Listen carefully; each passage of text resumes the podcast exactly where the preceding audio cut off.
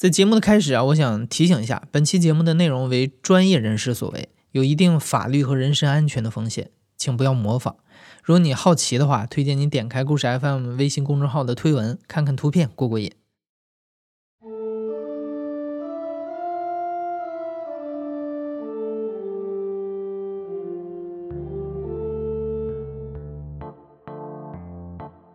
你好，欢迎收听故事 FM，我是艾哲，一个收集故事的人。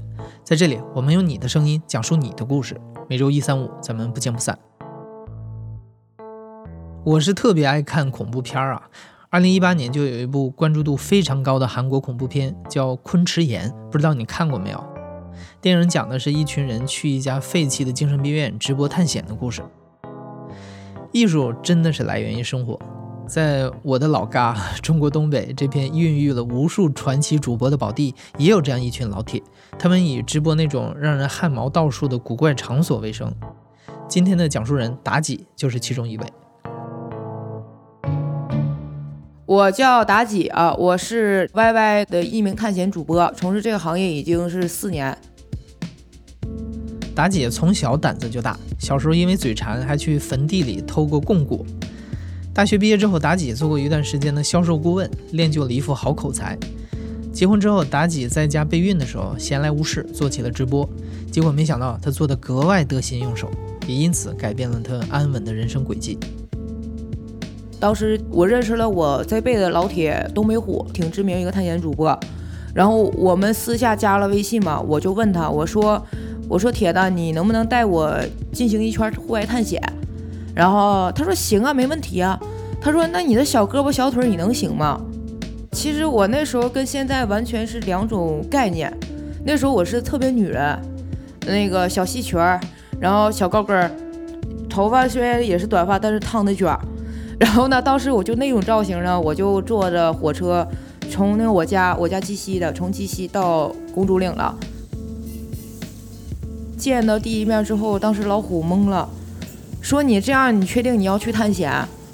我说啊，就这样。我说保持形象嘛。然后老虎去夜市买了一双十块钱的黑白底儿那个鞋。我当时我死活不穿。我说这鞋这么丑，我怎么穿？我说我就不穿，死活我也不穿。结果到了公主岭鬼楼那块儿之后，我自己穿上了。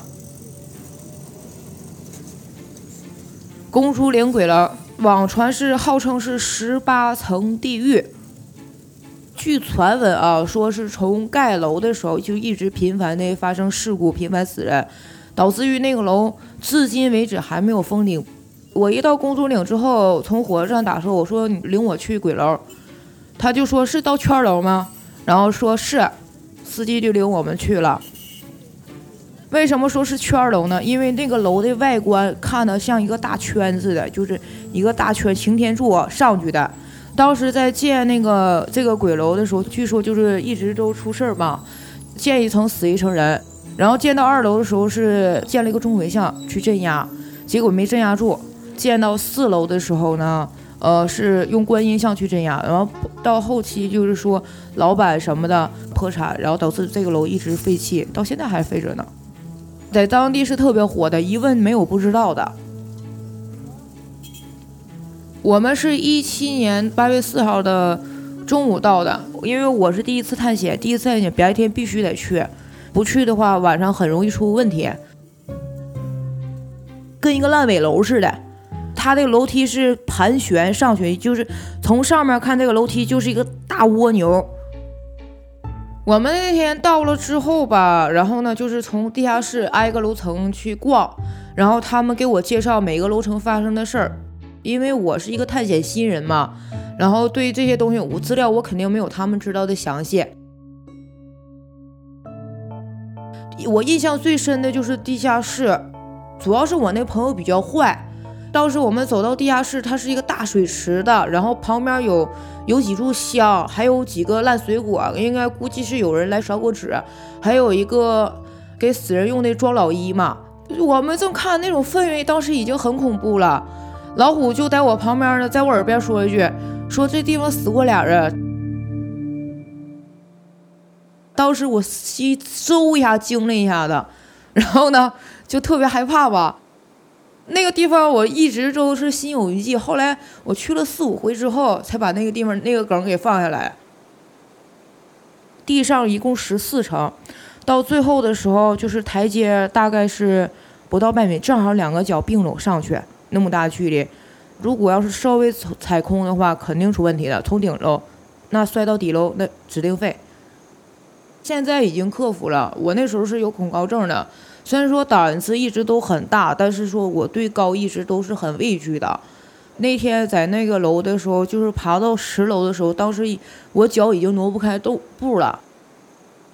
当时老虎说：“你要是想干的话，你必须把这个障碍打破了。”老虎和老鬼，我们那时候当当时是。呃，有个外号，我们那个探险队一个外号嘛，东北三虎嘛。然后呢，他们俩人，嗯，一前一后，一个拽着，一个推着，给我整上去了。我那时候到楼顶的时候，脚步已经站不稳了，眼泪哭的稀里哗啦。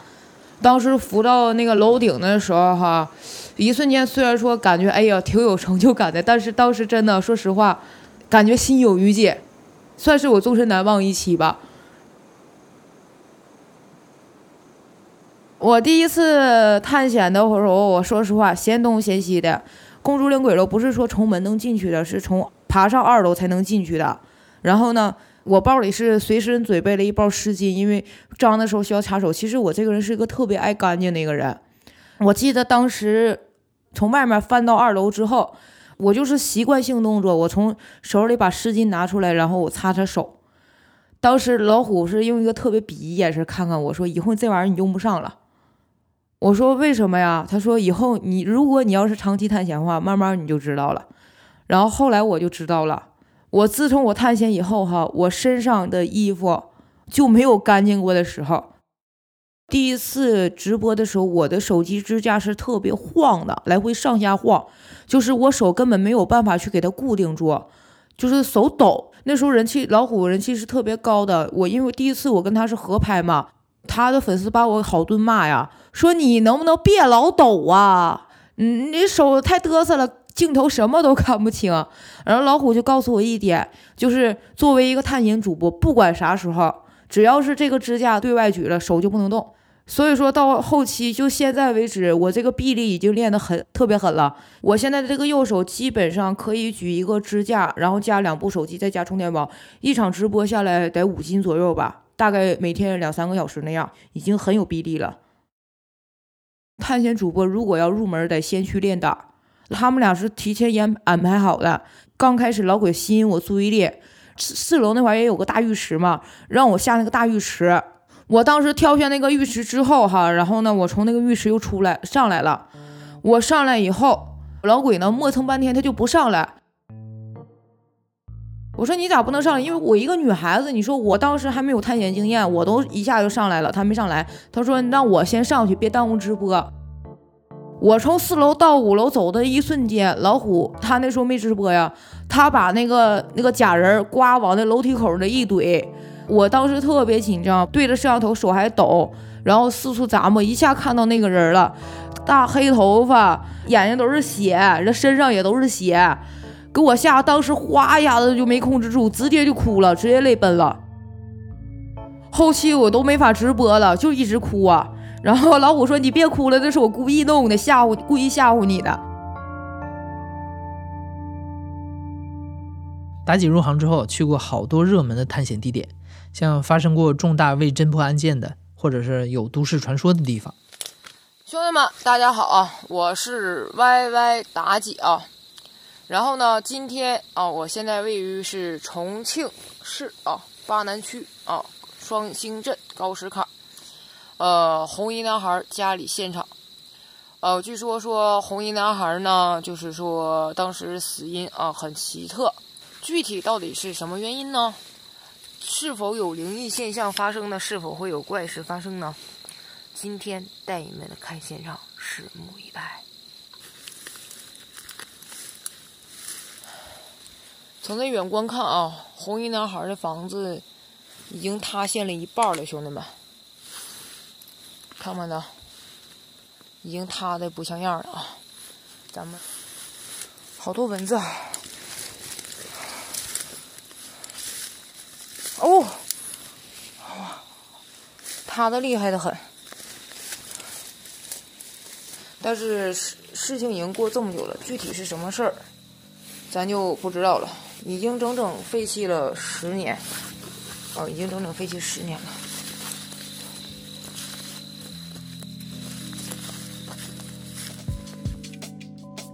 我是探险不探灵，而且我这边是破除封建迷信的。但是呢，粉丝肯定是这个地方，如果要是有一个惊心动魄的故事，或者是特别出名，比如说中国十大鬼楼，或者说一些特别出名的灵异事件，粉丝是肯定喜喜欢看的。中国十大鬼楼基本上吧，百分之八十以上都走了，包括京城一京城八十一号我都去了。完了，反正到现在为止，我所找的所有的直播地点，有的是比较知名的地方，是百度一查就能查到的；有一些地方呢，就是可能说我到了当地，因为我是全国夜探嘛，问当地的出租车司机，然后再就是我的地理知识是特别丰富的，就这项技能，我估计很多他很多同行没有，我是能够通过地图能够判断这个村子现在的具体状况的。包括今年吧，今年我们拍了很多无人村，都是我在地图上找到的。要想在探险直播界站稳脚跟儿，不豁出去是不行的。为了能在完全没有现代文明支持的无人村里拍摄，妲己硬是学会了认路、攀岩和野外生存。可即便这样，他还是要面对随时随地会出现的意外和风险。无人村其实卖点很多。但是无人村最大的特点是什么呢？因为它是老式建筑物，很多当代人看不着你，尤其是城里人，你根本看不着，只能在电视中看到。然后这个一是算一个卖点吧，二就是类似于三村老师关于无人村有很多很多的灵灵异故事之类的，这个也是一一个看点嘛。我其实我今年有两次吧，我命差点扔在无人村了。第一次啊，这个无人村可以说是在我所拍的无人村里面质量算是上乘了。它是在呃，在广东，在一个山上，这个山海拔大概五百多米，看着不是很高一个山哈。我找这个南风门村，我用了六个小时，从山下到山上，那个路哈，你在地图上你根本找不着，你只能说找这个建筑物在哪儿，而且这个山是封山状态，不让上。然后我当时就是随随便便我找了一个口子，我就开上去了。结果一下跟这个山的正山是隔了是三重山。那天我是下午四点我往上撩的，然后中间是又踏河又翻山的，经过了是翻了两重山，在那个那个山翻河的时候，就是有一个三米高的悬崖吧。那天当时我是跟我一个徒弟去的嘛，就三米高嘛。其实平时也没事儿，因为但那天吧，我们爬的时间实在是太长了，爬了好几个小时了，已经是体力不支状态。那时候已经应该是下午七八点钟了，我也没看清，我直接就翻下来了。当时翻下来的时候，一手没抓住藤蔓，我没抓住藤蔓嘛，直接就呱滚下来了。当时砰一声，我就跟个沙袋似的从上面掉下来了，摔到下面水了。得亏那天一是下面有水，二是呢不是很高三米，如果要再高一点的话，那天我就废了。那天我裤子刮的稀巴烂。最后我是晚上晚上九点五十的时候，我找到去到那个山的路口了。找到那个无人村以后哈，几乎家家都有棺材吧，然后包括老人的遗像。废弃的那个祠堂，因为南方那面都是讲究宗祠嘛。我们头一天拍完之后吧，哎，一看这地儿不错呀，哈。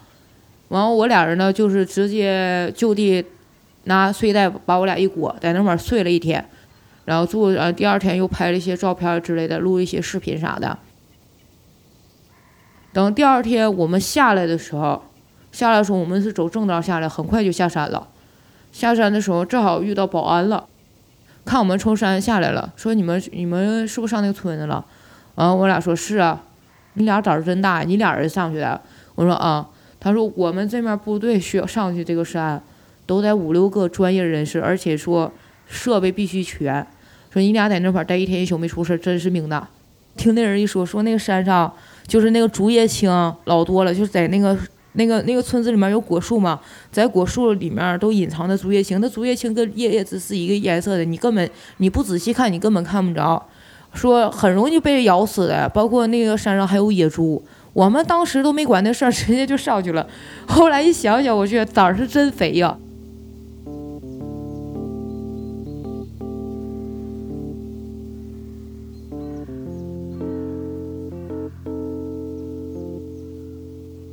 第二次，第二次是在湖南啊，湖南今年我拍了一个湘西赶尸系列，啊，当时就是去的湖南的一个无人村，在苗寨附近，它是那个僵尸村的起源之地。当时到这么个地方，到那个地方离那个村子是大概十公里左右，是晚上七点半了，但是已经没有车道了。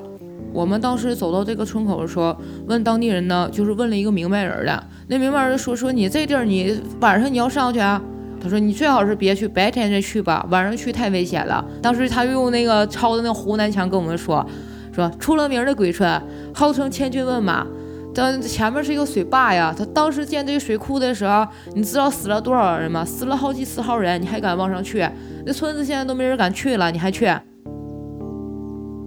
然后呢，我俩就顺着那个羊肠小道，这小道特别窄，特别特别窄，窄到什么程度？就是一条一只脚一只脚，脚前脚后，脚前脚后，脚前脚后，那么那么脚，就是羊肠小道。晚上七点半走到走到那儿之后，后半夜是十二点半到的。中间有一轱辘，我俩迷路了，迷路了，那小道都找不着了。然后当时我俩是强开山，开了有半个多小时山，开出一条道出来。我俩就是走到那个村子的时候哈，当时已经是凌晨十二点半了。十二点半那时候到村子之后说没信号了，我俩说已经商量好了，如果要是没有信号的情况下，我俩也不今晚也不回来了，就在那块好好的拍一段视频啥的，给粉丝回头给粉丝看嘛。我说你在屋里待着啊，我说我出去找个地儿，我我上个厕所去。然后呢，我就拿着纸，我就出来了。出来我找了一圈，我怕影响那个拍摄效果呀。我就走到桥上了，他那块有个石拱桥，特别老那石拱桥，那明清时期老建筑了，正改裤子呢。我一低头，一个一一条蛇，离我特别近，直勾勾盯着我。当时那裤子也没，当时裤子也没解，连拽着裤子就往就撒丫就往屋里跑。我就喊我说呀呀呀呀，完，然后我我我同学就有点懵啊，他说怎么了？我说那个有蛇。他直接拿着手机就穿出去了。我说干啥去？我去拍点段子去。那天晚上就那一个村子啊，那个村子大概是十多间房子，十多间房子里面啊，老大的耗子呲溜呲溜窜。哎呀，好大一只耗子，吓我一跳！这耗子都成精了，兄弟们。我表示，我我我我深深的表示，我被耗子吓着了啊！我不害怕，我连僵尸都不怕的人，我怎么可能怕耗子呢？我怎么可能还怕耗子呢？不怕，走。然后包括那个癞蛤蟆，癞蛤蟆倒不大，还有那个蝙蝠，那晚上还看到蝙蝠了。看到一只耗子窜过。哦，耗子啊！好多他妈蝙蝠啊！我跟你们说，兄弟们，苗就是这面湘西这面山里头，真的是毒虫野兽太多太多了，一个不小心呢就容易中奖。这个地方我们找救援都没法没法没有办法找。唉，我那一晚上老老老吓人了，那一晚上我俩哈找那个房子已经破烂不堪了，我俩找个睡觉的地方都没有。最后没招了，我俩是在二楼，不是在一个在一个屋里头，我俩把那个木板呢，把门板子拆了，用门板的，然后呢搭了一个临时的床睡了一觉。反正那个村子吧，呃，怎么说的，风景是真不错。我没说过，如果要是那个村子，呃，就是有点信号，交通稍微便利点的话，我都有考虑要上那块儿去，就是说过个隐居生活之类的。妲己的探险直播在平台上特别有人气。他说，粉丝们爱看，第一是因为他能找到别人找不到的地方，第二呢是因为他有底线。主播行业竞争激烈，其中不乏装神弄鬼或者是博出位的人。妲己对此很是不屑。应该怎么说呢？不拿，我是不会拿民族信仰以及国难日开玩笑的。包括包括《汶川地传》，很多粉丝让我去拍，我从来没拍过，一期我都没拍过。我个人的原则吧，反正我探险几个我不碰的，第一个就是国难日，我不会不会去拍国难日的东西。再就是演别的方面的话，比如说一个现成的，可能说火葬场、殡仪馆。可能哪怕你让我去拍，我也不会去拍，就是营业中的，你让我去拍，我也不会去拍，因为啥？这个东西也是不是特别好的，不尊重。我拍归拍，包括其实说干尸这类的，我拍过很多。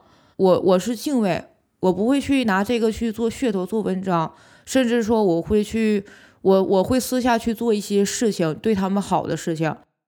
我讲讲那个星城二零四吧。星城二零四这个医院可以说是在一八年的时候是非常火的，是一个主播他在贴吧上爆出说星城二零四有干尸，当时一瞬间探险圈直接炸了，很多探险主播都去找这个地儿，包括我。有这种地方的东西在咱们国内是特别特别少的，包括每个探险主播他都要想自己有一个想理智性的突破吧，从来没拍过这玩意儿，一听有这玩意儿，哎，感觉心里怪怪的。说哎，那必须得去找啊！然后呢，当时我是带着两个徒弟，我们就去了。刚开始是到到到的辽宁葫芦岛，我们又走到兴城。到了兴城之后，然后问了一溜四三招，打听到这个兴城二零四。当时我是带了俩徒弟，我们三个人白天在那个医院翻了是一个多小时，没翻到那玩意儿。那个医院老大了，特别特别大。在楼里上上下下，楼里那面楼的话得二十多栋楼吧，连连体楼没找着。最后吧，我们当当那个医院里面正好有一个农民那块儿放羊，我们问他，我说你知道有哪个哪个地方有干尸吗？那老老农民嘛，他就指指，他说你往那面走，说有个小平房。然后呢，我们就过去了。这这一次可以说是让我终身难忘吧，因为。那里面一共两具尸，两具干尸，两具干尸，还有大概十多个瓶子吧，十多个瓶子里面泡着福尔马林，就是福尔马林装的都是胚胎之类的，小孩的胚胎那类的，然后那然后包括说一些什么肝啊、肾脏之类的器官之类的，然后本来那那我们看了之后，然后看挺乱的，我们说既然来了，咱给收拾收拾，收拾了之后咱再走，最起码是一份尊重嘛，咱也不能做啥。只能说给给给收拾收拾哈，打扫都打扫差不多的时候，最后我从那个屋子出去了，我我走到这个屋子后屋了，走到后屋的时候，我看到什么呢？我看到那个窗台上有一团杂草，呢，我当时就是下日式的一个动作，我就把那杂草吧想给它挪开，然后我徒弟当时还在旁边说：“那说师傅你别拿手啊，我因为我当时戴个手套嘛，说你拿个棍挑一下子。”我说没事儿的。我直接拿手就去把那个草给给给掀开了，然后结果那草下面藏了一块腐肉，看着应该是臀部那位置一块腐肉，挺大一块的，大概得两三斤那么大一块的腐肉。我当时当时那股味儿传来之后，我那一瞬间直接就吐了，当时一瞬间都没因为一点一点防备都没有，直接就吐了。三天没吃饭，整整三天，一口没一口东西没动。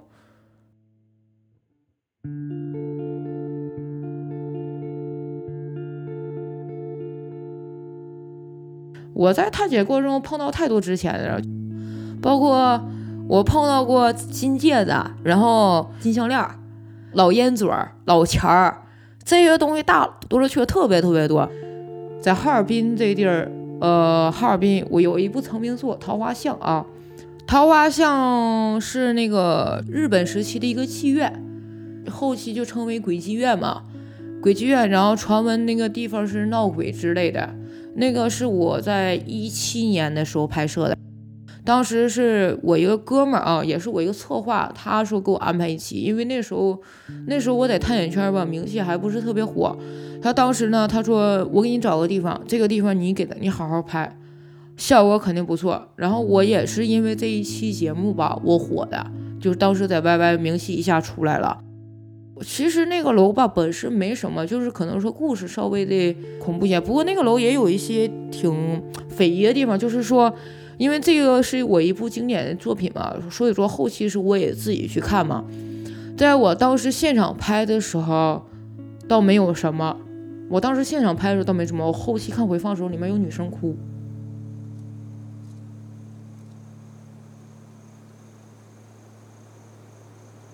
这个不知道为啥，可能是刮风下雨之类的吧。反正我当时拍的时候是没有什么。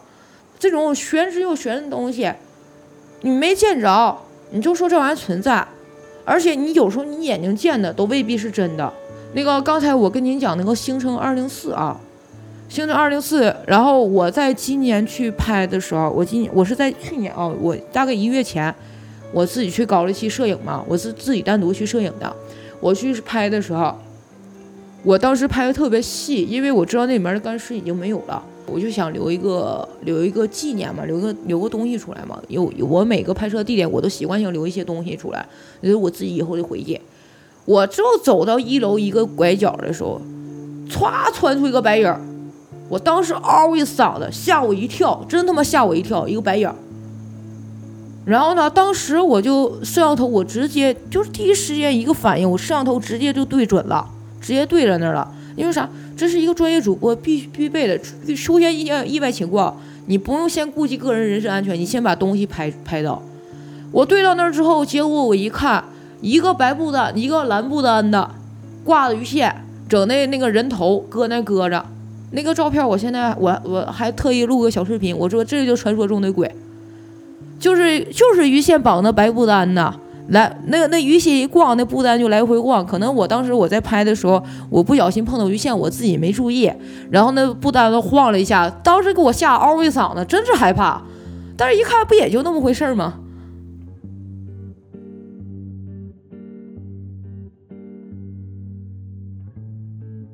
二零一九年的下半年，因为有一些同行涉嫌封建迷信。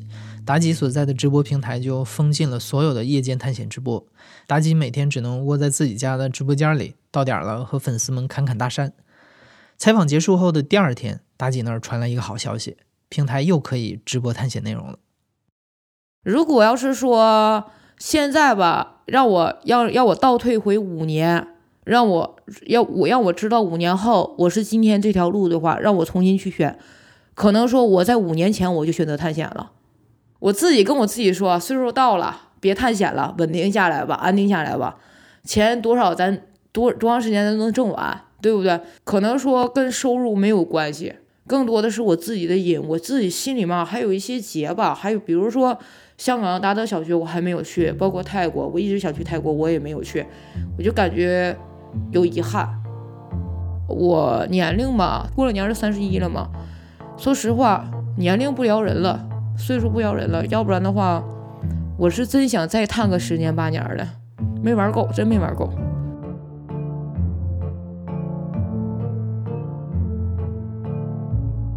你现在正在收听的是《亲历者自述》的声音节目《故事 FM》，我是主播艾哲。本期节目由野捕制作，声音设计彭涵。另外，也要感谢我的朋友王胜华把妲己介绍给我们认识。感谢你的收听，咱们下期再见。